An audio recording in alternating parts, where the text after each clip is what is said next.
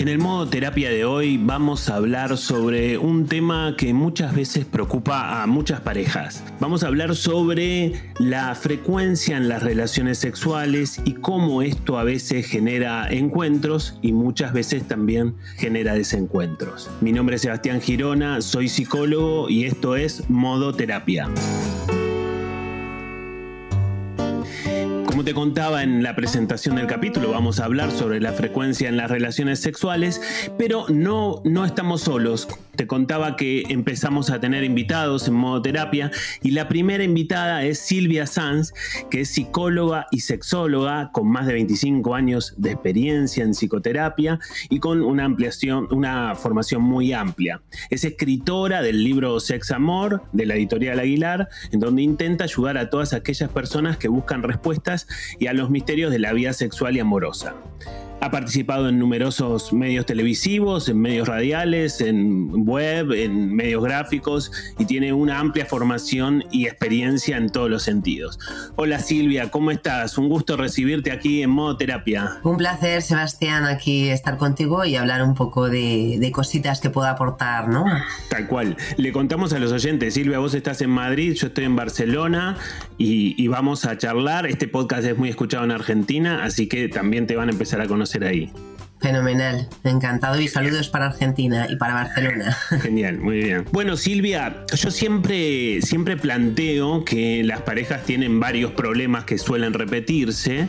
Yo siempre planteo como una especie de top 5 de, de, peleas de pareja y en ese top 5 suelo incluir la frecuencia en las relaciones sexuales, ¿no? Con la lógica de que a veces alguno de los dos quiere más que otro y esto genera como ciertos conflictos o ciertos desencuentros y me parecía un buen disparador para empezar nuestra charla.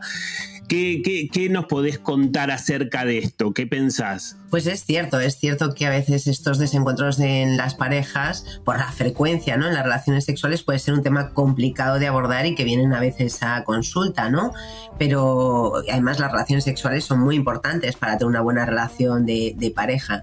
Entonces yo creo que lo, lo, fundamental es mantener como una comunicación abierta, ¿no? Y, y ya que la comunicación es la clave de cualquier relación y el sexo es un modo de comunicarnos. Entonces hay que hablar un poco de las necesidades que cada uno tiene, de los deseos, de escuchar al otro, ¿no? Y ser muy honesto, porque es cierto que cada uno, hay parejas que igual eh, quieren tener relaciones por la mañana y otros eh, por la noche porque tienen más deseo o más libido y la rutina, las obligaciones diarias hace que a, veces no tengan esa, esa facilidad, ¿no? De tener estos encuentros sexuales y empiezan como a reprocharse, ¿no? Es que tú no quieres, no es que tú no dejas tiempo y eso genera bastantes conflictos porque eh, empiezan a tener eh, una frecuencia que no es adecuada para ambos. Muchas consultas a veces que me vienen eh, a terapia es ¿qué es lo normal? ¿no? ¿Qué es lo normal? Una vez a la semana, dos veces a la semana, una vez al mes, cada tres meses. Y yo creo que lo normal es lo que cada uno, ¿no? Que ambos les venga bien y que se sientan se sientan bien, ¿no? Se sientan satisfechos y sobre todo que no se sientan rechazados por su pareja y hay que entender estas diferencias, ¿no? En comprender que cada persona tiene diferentes necesidades sexuales y una libido distinta y que, y que a veces no tienen el mismo deseo que, que, que tú, ¿no? Y eso no significa que no te quieran o que no se sientan atraídos o atraídas por, por la pareja, ¿no? Hay que aprender a respetar estas diferencias y buscar como formas, ¿no? Para encontrar este equilibrio donde dé satisfacción a ambos. No sé a ti qué te parece.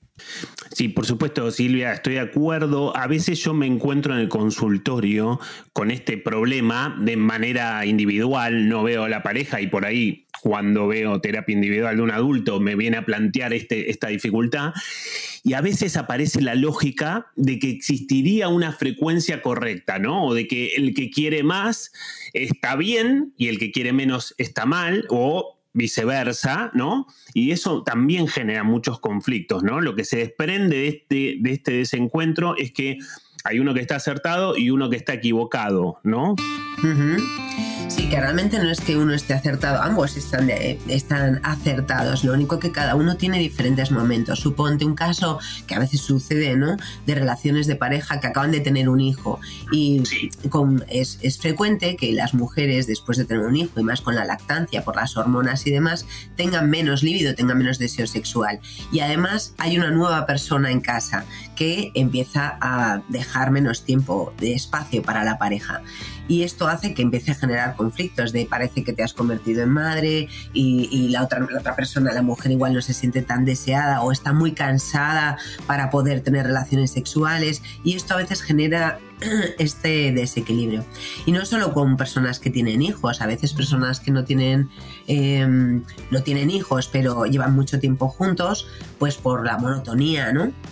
Por la rutina también hace que tengan menos relaciones sexuales y parece que uno está culpando al otro de a ver cuándo lo inicia, ¿no? Y cuánto es la frecuencia si, si a mí me gustaría tener más, pero tampoco hago nada. Y a veces hay que tomar las riendas ¿no? de las relaciones sexuales y pedir lo que uno quiere y hablar claramente. Sí, sí, eh, entendía también Silvia de lo que decías en la primera respuesta, que el diálogo es fundamental, pero también es escaso, ¿no? Vos sabés que yo siempre planteo que el diálogo es el oxígeno de la pareja. ¿No? Y bueno, las personas sin oxígeno nos morimos, las parejas sin diálogo también. Y en algún punto me parece que es aún más difícil la lógica de dialogar sobre sexo, ¿no? Sobre nuestra sexualidad. Sí, es difícil porque a veces es un tema que, creen que porque nos queremos, las parejas, porque creen que se quieren, tiene que salir solo y es un tema que no se habla. Y yo creo que es, es una, un modo también de comunicarse y es un modo de amar, ¿no? Porque una relación de pareja sin sexo es como una relación de amigos, ¿no? Yo creo que no es lo más importante, pero sí es el pegamento de la misma. Entonces hay que hablar, igual que hablamos de la frecuencia en la que compartimos nuestra vida social, ¿no? O de las eh, yo que sé, de las tareas de casa, también hay que hablar de, de, las necesidades o el deseo de tener relaciones sexuales, ¿no? Incluso del cómo nos gustaría tener esas relaciones sexuales. Oye, pues me gustaría que no solo que fuera más frecuente, sino que además, porque no cambiamos el lugar donde lo hacemos? Porque siempre es en la habitación y a mí me resulta como muy, muy monótono, ¿no? O cambiar las posturas o incluir diferentes juguetes. El hecho es que sí que hay que hablar, hay que comunicarse abiertamente con, con la pareja porque, bueno, pues es, es, con la que vas a compartir esa intimidad, ¿no? Y hay que expresar, ¿no? Lo que uno quiere y desea. Sí, Silvia, ahora no, no quiero generalizar, ¿no? Pero a mí muchas veces me encuentro en el consultorio con la lógica de que hablar de estas cuestiones suele dar vergüenza, ¿no? Suele avergonzarnos cuando se supone que quizás no debería ser tan así porque estamos en la intimidad de nuestra relación, estamos en confianza, tenemos una historia pero igual cuesta, ¿no? ¿Cómo, digamos, cómo podemos abordar esa vergüenza si es que le pasa al que está escuchando esto? Yo creo que tienen que un poco también definir qué es sexo, ¿no? Porque a veces el sexo tiene como una connotación un poco tabú y, hay que ver el sexo como un modo de, expresar amor, ¿no? De intimar, de conectar con el otro. Entonces, igual que puedes expresar cuánto te quiero, cuánto te echo de menos, cuánto te deseo, también hablar de, del sexo es un modo de expresar ese amor. Entonces, cambiar la connotación que tiene el sexo quizá mitigue esa vergüenza, quizá la, baje un poco y puedas comunicarte de otra manera, ¿no? Respecto a tus necesidades sexuales, a tus fantasías y a tu, a, tu momento, ¿no? Que, te, que tengas más apetencia o menos. Sí, bueno, es que está bueno, ¿no? Poder mirarlo de otra manera el tema, ¿no? Poder pensarlo de otra forma para que podamos acceder, bueno, un poco más livianamente a un tema que en definitiva es uno más dentro del vínculo. Claro, es uno más y además importante. ¿no? Sí, por supuesto. Sí, sí. Uno más, lo digo en el sentido no, no menor, pero, pero sí relevante. Silvia, nombraste también un momento crucial que es la llegada de un bebé a una pareja y el impacto general que tiene eso dentro de la relación. A veces se plantea como una especie de terremoto ¿no? en, el, salón de, de la casa porque genera muchas cosas. Y yo siempre digo y pienso que nosotros los hombres somos un poco más deficitarios a la hora de vincularnos. Nos cuesta más hablar, nos cuesta más expresar. De vuelta, no quiero generalizar, pero lo vemos en el consultorio, no sé qué, qué, opinas con respecto a esto. Y entonces me parece que ese suele ser un momento difícil también, porque el hombre queda un poco relegado, estructuralmente relegado, y, de alguna manera eso suele ser un motivo de conflicto. De hecho, viste que un alto porcentaje de separaciones y de divorcios se presentan en el primer año del bebé, ¿no? Esto quiere hablar, quiere decir muchas cosas también, ¿no? ¿Qué, nos podés decir al respecto sobre cómo abordar esa lógica en donde se reconfigura todo, ese momento en donde se reconfigura toda esa, esa estructura de la pareja? Es verdad que cuando llega un bebé es una, entra un, nuevo miembro ¿no? en la pareja donde lo primero ya no tenemos el mismo tiempo para destinarnos el uno al otro ni de la misma forma, ¿no? Es como que hay una persona que además es muy importante para ambos y que, y que requiere mucho tiempo, mucha dedicación y luego además cambia, eh, pues eso, la estructura cambia la estructura en la relación de pareja, donde hay que gestionar pues tiempos, hay que gestionar eh, eh, la dedicación, ¿no? Que le, que, pues eso, quién le duerme, quién le da de comer, quién le baña, donde hay, hay a veces desequilibrios y generan conflictos. Entonces yo creo que es eh, una pareja que está fuerte y que sabe afrontar diferentes dificultades ¿no? en su relación, quizá pueda gestionar esto de la misma forma, pero ahí empiezan como ocurrir reproches de que yo estoy más cansada o yo estoy menos cansado o es que yo también trabajo eh, y ahí generan muchos conflictos respecto al reparto de tareas respecto al bebé, a la falta de tiempo de ocio y de disfrute y de intimidad para estar juntos y eso a veces genera bastante distancia. Yo creo que es un momento pues eh, difícil, ¿no? También muy bonito, si se enfoca desde otro punto de vista, Que, que, si, que si se aborda eh, pues con mucha comunicación y poniéndonos mucho en el lugar del otro, con, con empatía, ¿no? Y entendiendo que cada uno tiene modo de, de de llegar a, aceptar o asumir ¿no? esa función de padres y que la vida cambia radicalmente, donde la prioridad empieza a ser eh, nuestro hijo, pues quizás se pueda llevar de otra manera y que la, la, pareja se convierta en algo mejor ¿no? y más bonito, porque realmente cuando uno tiene un hijo se entiende que es porque uno lo desea, lo quiere y que es fruto de amor. ¿no? Entonces es verdad que cambia el modo de vida, cambian las prioridades, pero ahí hay que destinar tiempo siempre a la relación de pareja. Y a veces se va relegando. Entonces los hombres, como tú dices, muchas, en muchas ocasiones se sienten desplazados, las mujeres a veces se sienten más cargadas de trabajo, que no siempre es así, a veces que se reparte, pero tienden más a estar más pendiente del hijo. Y hay que saber pedir, hay que saber gestionar, comunicar y, negociar ¿no? ciertas tareas y no olvidar que somos una pareja y que hay que dedicar tiempo para esa intimidad, para poder charlar, para poder comunicarnos qué va a pasar al día siguiente con nuestro hijo y qué podemos, qué tiempo podemos salvar para estar juntos los dos y poder hablar como adultos, no solo como padres, ¿no?